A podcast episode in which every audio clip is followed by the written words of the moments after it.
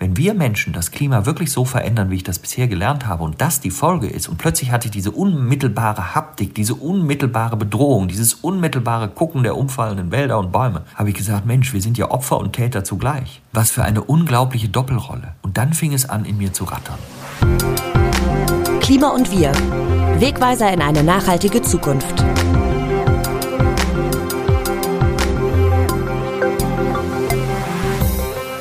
Ein eisiger Wintereinbruch mit Schnee- und Kälterekorden und eine Woche später sind plus 20 Grad in der Sonne mitten im Februar. Es ist meist nicht der globale Temperaturanstieg um ein Grad in 100 Jahren, der uns nachdenklich macht, sondern es sind extreme Wetterereignisse, wie wir sie auch hierzulande in Deutschland immer öfter erleben. Grund genug, um heute einmal ausführlich über Klima und Wetter zu reden, wie es sich verändert und was uns wohl vor der eigenen Haustür erwartet. Hallo zu Klima und Wir, dem RND-Podcast zu Klima- und Umweltthemen. Mein Name ist Maximilian Arnhold und ich spreche in diesem Podcast mit Menschen über die Klimakrise, die was dazu zu sagen haben. Mein heutiger Gast tut das sehr eindringlich jeden Abend in den Tagesthemen. Er ist Deutschlands beliebtester Wettermoderator und Diplom-Meteorologe. Vor allem aber hebt er als Klimaexperte immer wieder seine Stimme im Kampf gegen die Krise. Hallo Sven Plöger, schön, dass du Zeit hast. Ja, Maxi, ich grüße dich. Hallo. Sven, du bist Meteorologe von Beruf. Also fangen wir doch mal mit den Basics an. Was ist denn der Unterschied von Wetter und Klima? Ja, das ist äh, tatsächlich wichtig, dass man sich da immer auskennt, weil man sonst in der Diskussion schnell durcheinander läuft. Wetter ist im Grunde genommen das tägliche Geschehen. Also Wetter ist das, was du spüren kannst, was in der Atmosphäre passiert. Also wenn es regnet, wenn es stürmt, wenn die Sonne scheint, wenn Gewitter passieren, wenn es kalt ist, wenn es warm ist. All das, was wir empfinden und fühlen und was gerade bei uns in Mitteleuropa natürlich täglich wild hin und her geht also immer wieder was Neues zu bieten hat. Das ist Wetter. Und Klima ist im Grunde genommen sehr leicht übersetzt die Statistik des Wetters. Das heißt, man schaut sich über einen längeren Zeitraum und wenn man denn will, über eine größere Fläche die Wetterdaten an. Also ich kann das machen für einen Ort. Ich sitze hier zum Beispiel jetzt aktuell in Frankfurt. Ich kann also in Frankfurt über einen langen Zeitraum das ist nach der Weltmeteorologieorganisation mindestens 30 Jahre, damit man genug Daten hat. Übrigens interessanterweise angepasst an die menschliche Generation. Die Demografen sagen uns, eine Generation dauert etwa 30 Jahre. Dann nimmt man also diese 30 Jahre, guckt sich zum Beispiel die Temperaturen von Frankfurt an und dann kann man eine Linie angucken, wie die sich verhält. Jetzt will man aber vielleicht nicht nur Frankfurt wissen, sondern will vielleicht Deutschland wissen. Vielleicht findet man aber auch Deutschland nicht interessant genug und möchte Europa nehmen. Oder eben, und das ist das, was uns natürlich alle beschäftigt, den ganzen Globus.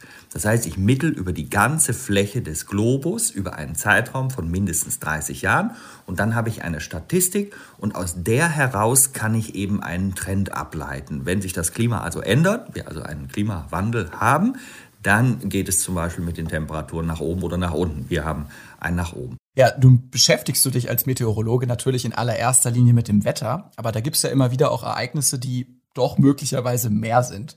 Das letzte würde ich sagen, ist noch gar nicht so lang her. Ende Februar, da hatten wir diesen eisigen Kälteeinbruch. Bundesweiter Tiefstwert waren minus 28,8 Grad nahe der tschechischen Grenze. Vor allem aber gab es auch einen neuen Rekordtemperaturunterschied von fast 42 Grad binnen einer Woche im niedersächsischen Göttingen. Am 14.02. waren da minus 23,8 Grad, am 21.02., also eine Woche später, 18,1 Grad plus. Das heißt, erst frieren wir beim Winterspaziergang und eine Woche später grillen die Leute plötzlich auf der Terrasse, während neben ihnen noch schön der Schneehaufen schmilzt. Ich habe gelesen, die dir am häufigsten gestellte Frage ist, war das jetzt der Klimawandel oder doch nur Wetter?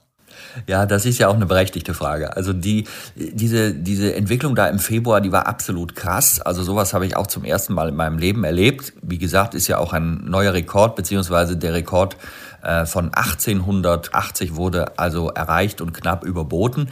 Das war ein unglaublicher Temperaturanstieg und ähm, in der Tat Ganz, ganz konkret gesagt ist es natürlich Wetter. Wir hatten eine Wetterlage, wo sich äh, ein Tief und ein Hoch begegnet sind. Es gab eine sehr scharfe Luftmassengrenze und das ganze System blieb eine Zeit lang stehen. Und dieses Stehenbleiben des Systems genau an der Grenze hat dazu geführt, dass es ein bisschen in die eine, ein bisschen in die andere Richtung ging. Und dann hatten wir den Wechsel von der eiskalten Luft zu der sehr warmen Luft. So, jetzt wäre die Antwort bis zu diesem Punkt, das ist Wetter. Mhm. Aber das mehr. Aber da ist genau mehr.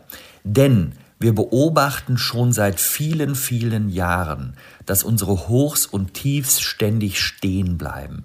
Und dieses ständige Stehenbleiben, dieses sogenannte Blocking, also ein Entstehen einer Blocking-Wetterlage, das hat tatsächlich mit Klimaveränderungen zu tun. Das gab es, wie gesagt, auch schon früher mal, aber die Häufung ist das Entscheidende. Wie kommt das? Da muss man eigentlich immer die Frage stellen, warum gibt es Wetter? Mhm. Und Wetter ist im Grunde genommen ein Ergebnis dessen, dass auf unserem Planeten die Energie unterschiedlich verteilt ist.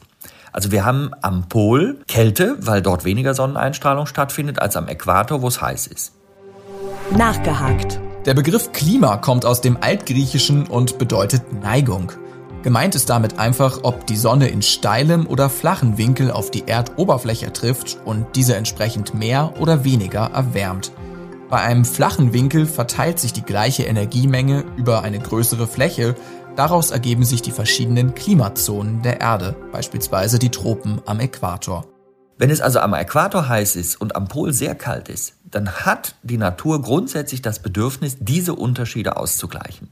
Und Unterschiede ausgleichen tut man als Atmosphäre, indem man Luft transportiert, Energie transportiert. Und wenn man was transportieren will, muss man etwas bewegen und diese Bewegung heißt Wind. So, das ist der Schlüssel. Je größer der Temperaturunterschied, desto stärker ist im Mittel der Wind. Viele kennen das, der sogenannte Strahlstrom oder englisch Jetstream. Das ist so ein Windband, was in Wellenform unseren Planeten umfährt, sage ich jetzt mal als neu erfundenes Wort. Und jetzt der entscheidende Punkt. Die Klimaveränderung durch uns Menschen verursacht, sorgt dafür, dass die nordpolaren Breiten im Moment einen wahnsinnigen Eisverlust erleben. Wenn sich die polaren Breiten übermäßig erwärmen, der Äquator etwa so bleibt oder sich nur leicht erwärmt, dann nimmt, Achtung, der Temperaturunterschied zwischen Äquator und Pol ja ab. Und wenn der abnimmt, braucht es im Mittel weniger Ausgleichsbewegung. Das heißt, der Jetstream als solcher ist im Mittel schwächer. Und wenn der im Mittel schwächer ist, dann sind natürlich unsere Hochs und Tiefs im Mittel auch langsamer. Und dann haben wir das Hoch sehr lange da. Haben wir das Hoch sehr lange da, dann haben wir im Sommer Dürre und Hitze, siehe 2018, das Tief sehr lange da, dann haben wir Starkregen, möglicherweise stehenbleibende Gewitter mit all diesen Effekten oder langen anhaltenden Regen mit Hochwassergefahr. Oder wir haben gerade eine Grenze über uns, die sich nur minim verschiebt und dann haben wir das Februar-Ergebnis. Aber durch das langsamer werden häuft sich all das. So, das war jetzt Meteorologie. Das war jetzt der Einsteigerkurs Meteorologie. So ist es. Ja, nee, aber das, danke dir für diesen Abriss. Das, das Absurde ist ja auch, der Winter 2020-21 in Deutschland war laut deutschem Wetterdienst ja trotzdem, trotz dieses kurzen, heftigen Kälteeinbruchs, bereits zum zehnten Mal in Folge zu warm. Wenn man diesen März mit dem langjährigen Mittel von 1961 bis 1990 vergleicht, dann war der März tatsächlich, genau wie du das eben ausgeführt hast, auch 0,5 Grad zu warm denn er hätte 3,5 Grad haben sollen. Wenn man aber das aktuelle Mittel nimmt, das von 1990 bis 2020, wie gesagt, immer diese 30 Jahre, die ich eingangs geschildert habe, dann hätte der März schon eine Durchschnittstemperatur von 4,6 Grad haben müssen und wäre tatsächlich dementsprechend 0,6 Grad zu kalt. Mittlerweile ist es so, dass unsere 30-jährigen Mittel sich so schnell verändern, also nach oben gehen wegen des Klimawandels, dass man sich tatsächlich sinnvoll vorher überlegen muss, für welche Aussage vergleiche ich eigentlich mit welchem Mittel. Wenn ich eine Klimaaussage machen will, und das sagt die World Meteorological Organization, die WMO, dann gehe ich zurück auf das Mittel 61 bis 90, weil ich dort noch nicht diesen rapiden Temperaturanstieg hatte, der eben das Mittel ständig verändert hat. Aber nochmal, die Aussage ist richtig. Gegenüber früher im langjährigen Mittel, und das zeigt, dass der Klimawandel rapide ist, haben wir tatsächlich selbst diesen März für uns alle zu kalt empfunden. Wir haben uns daran gewöhnt, als einen Monat, der tatsächlich zu warm gewesen ist. Wenn du Wettervorhersagen machst, sind die meist richtig, aber manchmal ja auch nicht. Es gibt so einen Spielraum von roundabout 10% falscher Prognosen für den Folgetag. Es nimmt natürlich zu, je weiter weg es dann geht mit den Tagen. Aber warum soll ich dir dann glauben, wie das Klima in 100 Jahren wird? ja, das ist tatsächlich was, was, was man Leuten auch wirklich immer wieder erklären muss, weil man tatsächlich zwei ganz unterschiedliche Dinge tut. Erstmal ganz kurz zu diesen 90% Wetterprognosen. Die sind tatsächlich zu 90% für den Folgetag richtig. Natürlich ist es so, die 10%, die falsch sind, die bleiben natürlich oft in den Köpfen stecken, weil die besonders auffallen. Ne? Wenn ich dir sage, ach, morgen, wenn du rausgehst, bleibst du trocken und du bleibst trocken, dann wirst du über mich wahrscheinlich sehr wenig nachdenken an dem Tag. Wenn du patschnass äh, dann irgendwie nach Hause kommst, wirst du sagen, aha, dann ist Plöger die ganze Zeit präsent bei dir und du wirst vielleicht äh, ganz neue Bezeichnungen für mich finden.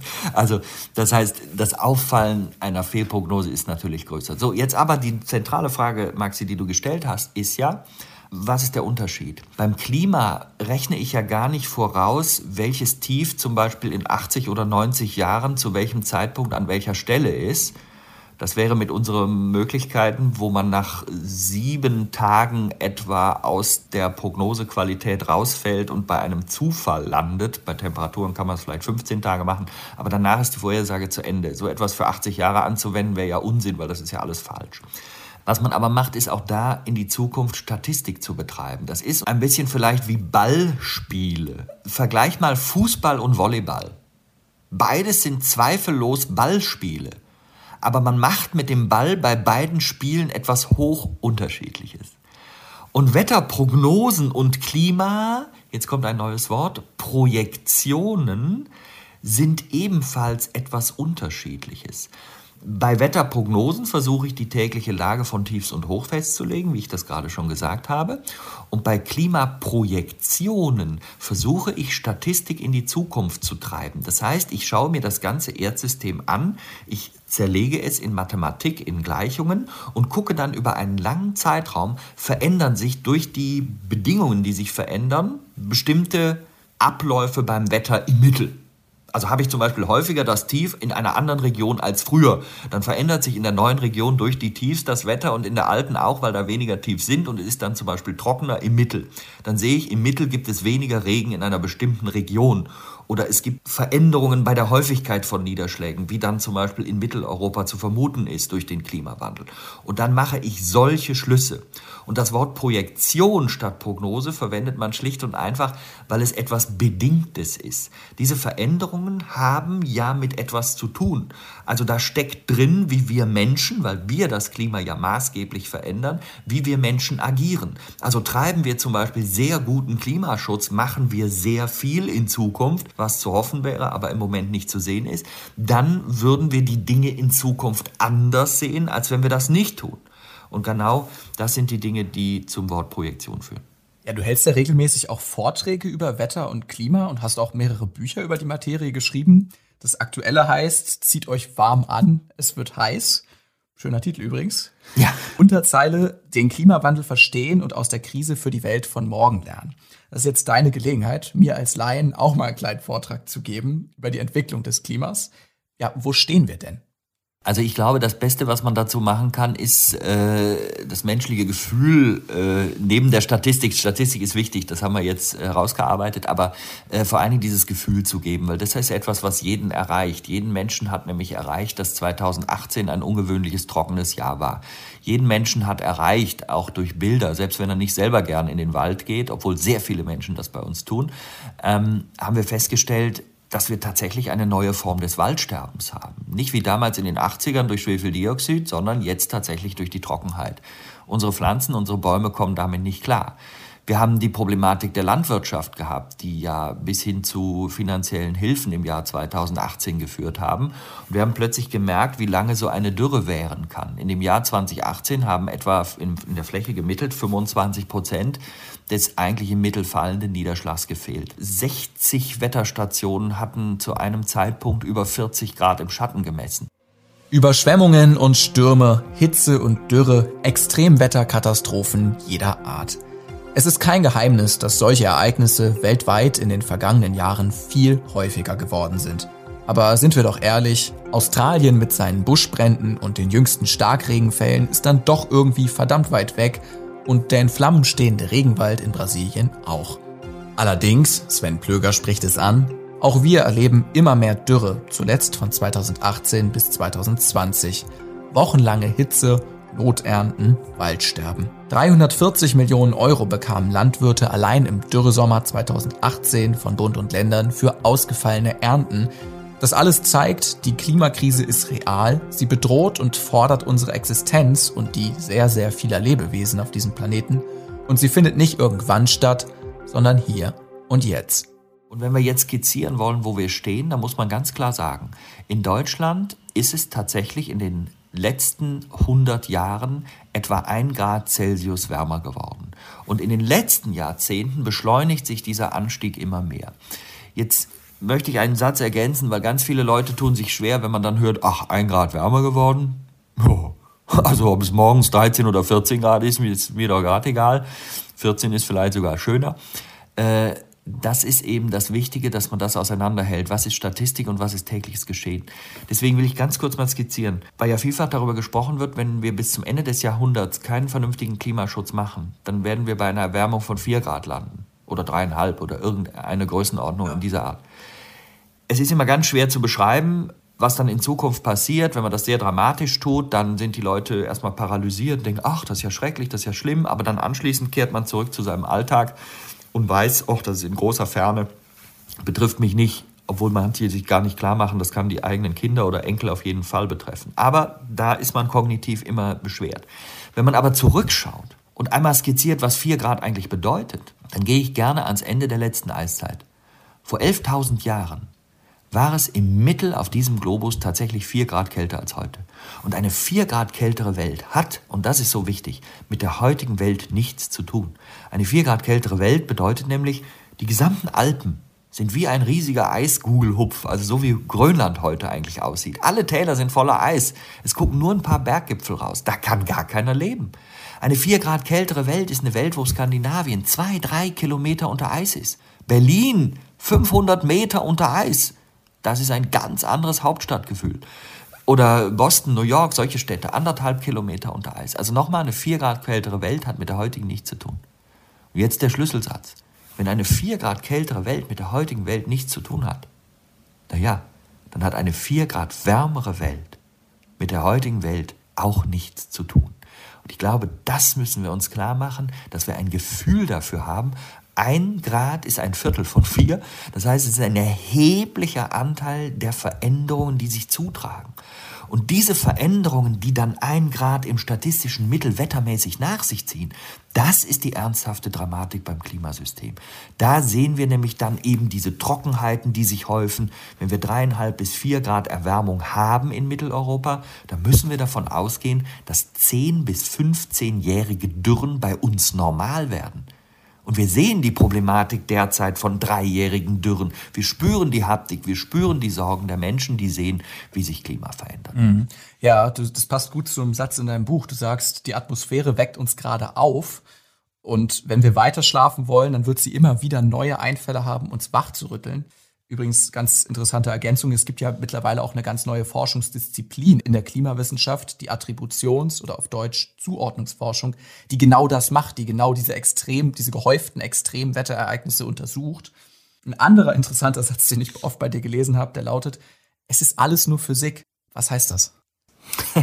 ja, im Grunde genommen, es ist alles nur Physik. Damit will ich im Grunde ausdrücken, das ist Naturwissenschaft. Und wir haben, wenn wir uns sehr darum bemühen, äh, auch, äh, sagen wir mal, in der Breite die Möglichkeit, also in der Breite meine ich möglichst viele Menschen, äh, sind eigentlich in der Lage zu verstehen, welche Zusammenhänge da stattfinden.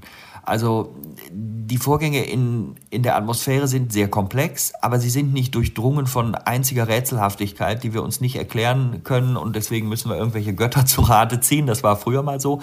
Heute ist es so, dass wir äh, sehr viele Dinge sehr klar berechnen können. Oder auch anders, die Klimaforschung, und das ist auch eine Erkenntnis, die man sich immer wieder, wieder klar machen muss, die Klimaforschung hat uns ja vor 30, 40 Jahren sehr präzise im Grunde genommen gesagt, wie die Entwicklung heute ist. Die zunehmenden Dürren, die zunehmenden Starkregenfälle durch das Verlangsamen der Hochs und Tiefs. Das war ja Forschungsgegenstand und das ist, wer alte Zeitungen zu Hause hat von den frühen 90ern, späten 80ern, der liest das da alles schon. Und vor diesem Hintergrund sieht man ein bisschen etwas Ähnliches, was auch die Virologen heute sehen, nämlich, dass man durch Wissen schafft, finde ich übrigens im Deutschen ein sehr spannendes Wort, Wissen schafft. Das sagt im Grunde genommen, da wird Wissen geschaffen. Das ist also ein ständiger Prozess. Und äh, die Virologen erleben, dass sie sehr genau bestimmte Dinge erklären können. Die erste Welle, die zweite Welle, die dritte Welle. Man hat alles in der Vorhersage immer schon sehr gut gehört, weil sehr viele Dinge schon tatsächlich klar waren, wie sich dieses Virus verhält, abgesehen vielleicht von den Mutanten. Aber die Wissenschaft hat es doch schwer, wenn sie Zusammenhänge erklärt, ja. dass man, sagen wir mal, gemeinschaftlich und kollektiv hingeht und darauf hört und sagt, gut, weil die Bedingungen, die Rahmenbedingungen, die physikalisch oder in dem Fall medizinisch erklärbar sind, zu diesem oder jenem Handeln anraten. So, und das ist beim Klimawandel nichts anderes. Ja, und das finde ich spannend, weil dem Virus ist es am Ende egal, ob wir was dagegen tun oder nicht. Und das ist mit der Erde ja ganz genauso. Also das ist, dass die Entwicklungen, die gehen weiter, aber dem Planeten ist es egal, ob er bewohnt ist, ob wir da sind, ob Tiere da sind, ob Pflanzen da sind. Das ist, das ist für mich auch die entscheidende Erkenntnis. Wir machen das alles für uns. Und deswegen ist diese Analogie zu diesem, diesem kleinen Virus äh, wirklich eine hilfreiche, weil wir haben beim Klima im Grunde genommen eine vollkommen ähnliche Situation. Ich sage immer den, den Satz, dieser Planet braucht uns nicht, wir brauchen ihn. Und das muss uns klar sein. Und wenn wir an dem Ast sägen, auf dem wir sitzen, was bietet uns dieser Planet nicht alles an, um überhaupt ein Leben zu führen? Das ist toll. Wir haben äh, aus meiner Sicht schon allein für die nachfolgenden Generationen all diese Dinge irgendwo ein Stück weit zu wahren. Es ist nie klug, die Dinge, die einen umgeben, einfach komplett zu zerstören. Das Problem ist nur, da steht ja keiner, der absichtlich hingeht und sagt, so, jetzt möchte ich mal diesen Planeten zerstören, sondern das Problem ist, wir sind sehr viele Menschen. Wir sind 7,8 Milliarden Menschen mit übrigens sehr unterschiedlichen Anteilen an äh, der Klimaveränderung. Industrieländer sind ganz woanders angesiedelt als beispielsweise die Entwicklungsländer. Aber in Summe, wenn wir etwas 7,8 Milliarden Mal tun, hat es eine andere Wirkung, als wenn es ein Einzelner macht. Deswegen ein Einzelner kann natürlich die Welt in diesem Sinne nicht retten, sondern wir können das eben nur als Gemeinschaft. Und das müssen wir verstehen, weil so verstehen wir auch umgekehrt immer, ja, also mein kleiner Beitrag, der ist ja so gering. Mensch, da mache ich, obwohl ich jetzt klimafreundlicher sein müsste, doch vielleicht mal eine Ausnahme für mich hier und jetzt und mache dies oder jenes doch, was ich eigentlich nicht tun sollte. Das ist ein sehr, sehr häufig gesprochener Satz, der immer mit der eigenen Kleinheit zu tun hat. Und wir müssen immer wieder begreifen, erst wir alle zusammen haben diese Wirkung. Und das ist diese gesellschaftliche Herausforderung, die aus meiner Sicht sehr groß ist und der wir uns stellen müssen und der wir uns auch mit den vernünftigen Rahmenbedingungen stellen müssen. Das SARS-Virus, dieses, dieses Covid-Virus, das ist im Grunde genommen etwas, was ich übersetze das gern als Asteroid in Zeitlupe. Wir haben eine sehr konkrete Bedrohung. Es kann dich treffen, es kann mich treffen, es kann Verwandte, Freunde treffen, innerhalb von zwei, drei Wochen, also auf unserer Zeitskala. Und weil diese Bedrohung sehr konkret ist, sind wir bereit, unterschiedlich, der eine denkt so, der andere denkt so, im einen Land geht so, im anderen so, aber im Grunde sind wir weltweit bereit, viele Dinge tatsächlich zu verändern und zu machen, um diese Bedrohung irgendwie, soweit es geht, von uns fernzuhalten. Klimawandel. In dieser Analogie ist im Grunde genommen ein Asteroideneinschlag in Superzeitlupe. Ne? Der geht so langsam, dass wir die Bewegung nicht mehr merken. Und dadurch wird die Bedrohung beim Klimawandel unkonkret. Irgendwann passiert irgendwo, irgendjemandem irgendwas. Und das ist für uns Menschen so schwer. Und deswegen braucht es die Wissenschaft, denn da waren wir gerade bei der Fragestellung, braucht, braucht es die Wissenschaft zu dieser Grunderkenntnis, wir müssen die Dinge, die wir sammeln, verstehen. Wir müssen die Physik verstehen. Entscheidungen wieder die Physik auch wenn man sich eigene Narrative schafft, die irgendwie aussagen, ach, ich hätte es lieber so, deswegen erzähle ich mir jetzt mal eine Geschichte, die irgendwie für mich einigermaßen passt und dann ersetze ich eben da, wo die Physik mir nicht passt, die Physik durch Fantasie, fängt ja beides mit pH an. Das funktioniert nicht, wenn man am Ende taugliche Entscheidungen treffen will. Und das muss man sich immer wieder klar machen. Ja, wenn wir über Klimawandel sprechen hier in diesem Podcast, dann müssen wir uns ja wohl oder übel auch die Frage stellen, was erwartet uns denn klimatisch in Deutschland? Wenn du so willst, wie sind denn die Aussichten für die kommenden Jahre? Ja, das ist natürlich immer wirklich eine, wie gesagt, deswegen Klimaprojektion, abhängige Frage davon, was wir tun. Äh, wenn wir nichts tun. Und im Moment sind wir auf einem noch nicht ausreichenden Pfad. Ich freue mich darüber, dass einiges in Bewegung kommt, zum Beispiel auch der Green Deal der EU. Der aber auch umgesetzt werden muss. Das ist genau der zentrale Punkt. Ähm, wir Menschen neigen dazu, auch wir in Deutschland, äh, haben die unglaubliche Fähigkeit, eine wahnsinnig gute Klimarhetorik auszubilden. Also wir erzählen uns den ganzen lieben langen Tag, was wir denn so alles noch tun möchten. Und irgendwann haben wir es so oft erzählt, dass wir schon glauben, wir hätten es getan. Und auf der Welt ist es leider ganz oft so. Auch die COP21, die Conference of the Parties damals in Paris, das Paris-Abkommen, wenn man die Überschrift liest und das, was drunter steht, sieht man, äh, das passt ja gar nicht zusammen.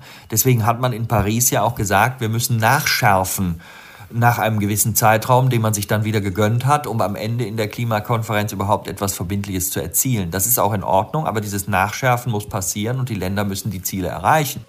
Ende Februar haben die Vertragsstaaten von Paris ihre Klimaziele aktualisiert, so wie es alle fünf Jahre vereinbart ist. Wegen der Corona-Pandemie wurde das nach hinten verschoben. Die allermeisten Staaten haben allerdings bislang Ziele vorgelegt, die nicht einmal der 2-Grad-Obergrenze genügen. Laut den Vereinten Nationen müssten die globalen Emissionen bis 2030 nämlich um 45 Prozent sinken, um das Pariser 1,5 Grad Ziel einzuhalten und jetzt kommt's, mit dem jetzigen Stand ist es nur ein mickriges halbes Prozent im Vergleich zu 2010. Wenn man einfach nur sagt, man möchte es erreichen und sagt also A und macht dann B, nämlich was anderes, dann wird man ein Ziel nicht erreichen. Das ist übrigens auch die große Gefahr der menschlichen Gesellschaft immer wieder. Wir neigen alle ein bisschen dazu. Das kann jeder an sich ausprobieren, kann ich an mir auch ausprobieren. Wann sagt man A und macht dann doch B? Und dann wird man nicht zum Ziel kommen. Und das müssen wir uns immer wieder klar machen.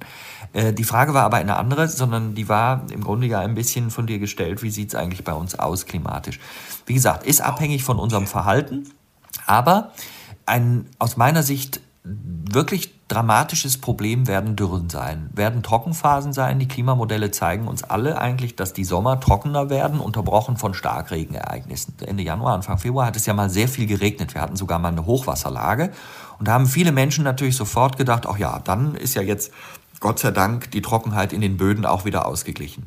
Das war beileibe nicht der Fall. Die Böden waren so trocken, dass zwar oben viele Pfützen oder sogar stehende Gewässer waren, äh, aber der Boden dieses Wasser gar nicht richtig aufnehmen konnte, weil er so, so, so trocken gewesen ist. Wenn ich etwas viel zu Trockenes habe und dann einen Starkregen da drauf bekomme, und genau das ist die Sommervorhersage, dann fließt mir einfach dieses Wasser oberflächlich ab, möglicherweise noch mit Gewalt und zerstört andere Dinge oder schleppt gute Bodenteile mit. Auch das wollen wir nicht. Dann haben wir eigentlich am Ende etwas was nicht den Ausgleich schafft. Also lange Trockenheit gepaart mit Starkregen, die vielleicht übers Jahr gemittelt zur normalen Regenmenge führen, sind nicht das, was unserer Umwelt, so wie sie bei uns angelegt ist, irgendwie hilft. Hm. Ich versuche das mal so ein bisschen zusammenzufassen. Das heißt, einerseits, wir müssen uns in Deutschland auch besser vor den Auswirkungen des Klimawandels schützen. Zum Beispiel jetzt mit in puncto Dürre und Starkregenfälle würde ich sagen, die Landwirtschaft, das, was wir anbauen, klimaverträglicher machen und dann aber eben auf der anderen Seite auch global radikal Emissionen senken. Und nun ist es ja so, das Pariser Klimaziel, wir haben jetzt auch viel drüber gesprochen, also ich sage es aber noch einmal, die Begrenzung der Erderhitzung auf zwei Grad ist das Ziel, möglichst 1,5 Grad gegenüber dem vorindustriellen Niveau. Aktuell steuern wir laut eines UN-Berichts eben auf über drei bis vier Grad Erwärmung zu Ende des Jahrhunderts zu. Was müssen wir denn jetzt konkret tun in einzelnen Bereichen, um diesen Wettlauf zum Klimaziel noch zu gewinnen? Das ist natürlich ein riesiges Feld. Jetzt müssten wir den Podcast zu einem Vierstünder ausbauen, wenn ich das ich äh, sagen. beantworte. Ich will, ich will vielleicht ein paar Stichpunkte benennen. Ähm. Ich, ich fange an mit dem Punkt einer gewissen Ehrlichkeit. Ähm, das ist etwas, was uns manchmal schwerfällt. Wir Deutschen zum Beispiel neigen dazu. Also nicht, nicht A sagen und B tun. Genau, nicht A sagen und B tun. Wir müssen auch in Deutschland eine Bereitschaft zeigen, zu sehen, ähm, dass wir uns global richtig einordnen. Wir in Deutschland sind das Land, was am sechstmeisten CO2 emittiert auf dieser Welt. Es gibt 194 Länder. Wenn man auf Platz 6 liegt von 194, ist man, und zwar in Sache Emission, dann ist man nicht auf der guten Seite. Also ein Planet hat begrenzte Ressourcen. Das ist nun mal so. Das ist auch wieder Physik. Das geht nicht anders. Also wir haben einen Planeten und derzeit nutzen wir die nachwachsenden Ressourcen von 1,75 Planeten. Das funktioniert ja nicht. Also das ist ja auch eine leichte Gleichung. Also 1,75 ist größer 1. Wir sind nicht nachhaltig. Punkt. Und wenn alle leben würden wie in Deutschland, hätten wir drei Erden, die wir jedes Jahr verbrauchen würden. Also die nachwachsenden Ressourcen davon. Okay, aber was folgt daraus? Was heißt das jetzt? Ähm, das ist ein globales Problem, also muss man es aus meiner Sicht global angehen. Das ist ganz wichtig. Aber global heißt ja nicht immer nur gucken, was die anderen machen, sondern man muss Teil dieser äh, globalen Denke sein und selber schauen, was man vor Ort eben tun kann. Ähm, und da stellt sich bei mir schon die Frage, ist es sinnvoll, einen Kohleausstieg, einen Braunkohleausstieg auf irgendwelches Jahr mit 20 und nach 30 zu verschieben äh, und dann weiterhin äh, sich bei Brasilien über die Nutzung des Regenwaldes äh, zu beschweren, wo wir dann wieder das günstige Soja herbekommen. Das ist alles in sich nicht geschlossen und logisch. Also wir müssen zu einer klaren Haltung kommen zunächst mal, an der wir unsere Maßstäbe setzen, wie wir agieren. Wenn wir das nicht tun, machen wir immer solche Dinge, die wir eigentlich nicht tun wollen. Das ist diese A-B-Geschichte, ne? sagen A und tun B.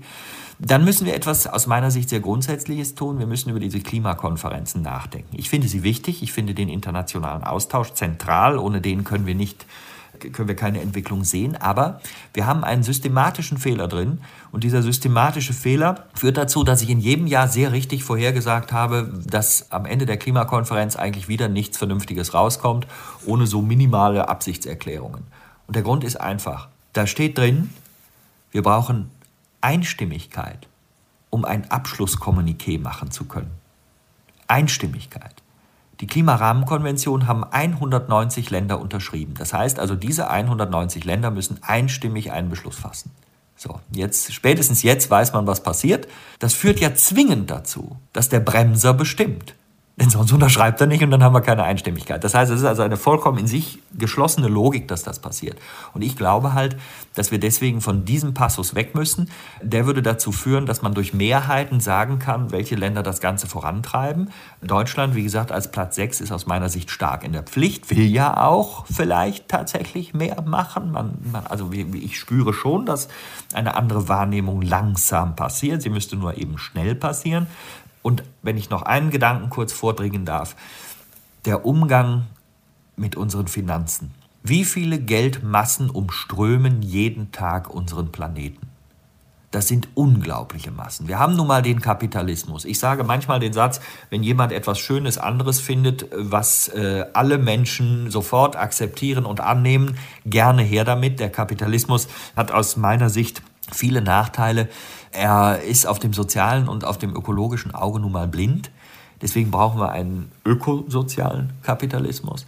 Wenn wir einfach sagen, wir müssen Regeln erfinden, die uns austricksen, im positiven Sinne. Also wie können wir es schaffen, dass wir diese Geldmassen in einer Art und Weise anlegen, die am Ende grün ist, wo wir Kapital und Geldmassen einsetzen um bestimmte Dinge in die richtige Richtung, die wir denn wollen, zum Erhalt dieses Planeten beitragend einsetzen. Und das zu steuern. Wenn das ganz viele machen, dann werden da auch die Kurse steigen und bei rückwärtsgewandten Technologien möglicherweise fallen. Mir ist es lieber, wenn jemand dadurch reich wird, dass er die Umwelt sauber hält, als wenn er dadurch reich wird, dass er sie verschmutzt.